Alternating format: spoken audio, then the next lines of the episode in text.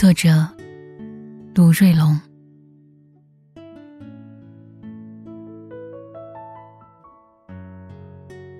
那时，他坐在过弯的路边，坐在晚霞和田陌之间。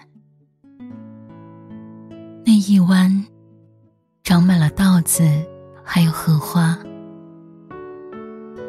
他的目光，蜻蜓一样停在它们上面。路过的初秋的风，他浑然不觉；路过的我车的名号，他浑然不觉。他双手抱着右膝，右边的脸儿肃穆宁静。他乌黑的头发，有一缕一缕的飞扬。他穿的什么颜色的衣呀？我却忘了。他身边的青草和一捧南瓜叶，绿绿的。在我的人世间，有那么一刻，他就像我文字里的深意。不露痕迹。想到停车，或者倒车，想到去拍一拍，真诚的表一表白。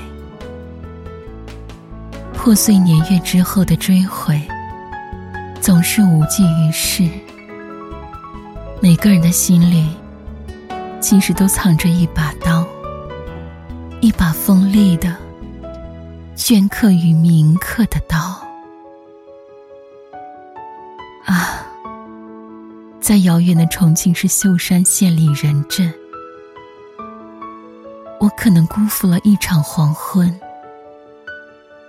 过后几天，我带上守株待兔以及可遇不可求这些中国成语，在同样的晚霞的光里。只是复印了愚蠢。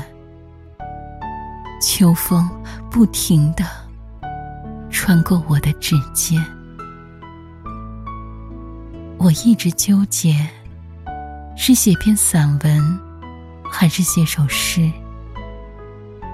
如果不拘泥于文体，那么该使用笑呢，还是该使用泪？水，更适用于为了忘却的纪念。有些时分，有些人儿，在心底里慢慢长出青草，他们只适合于活在骨头缝里。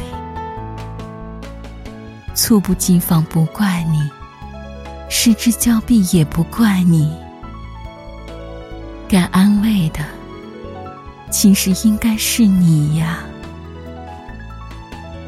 你孤独的穿过城市的茫茫山野，你依然珍藏着圣洁。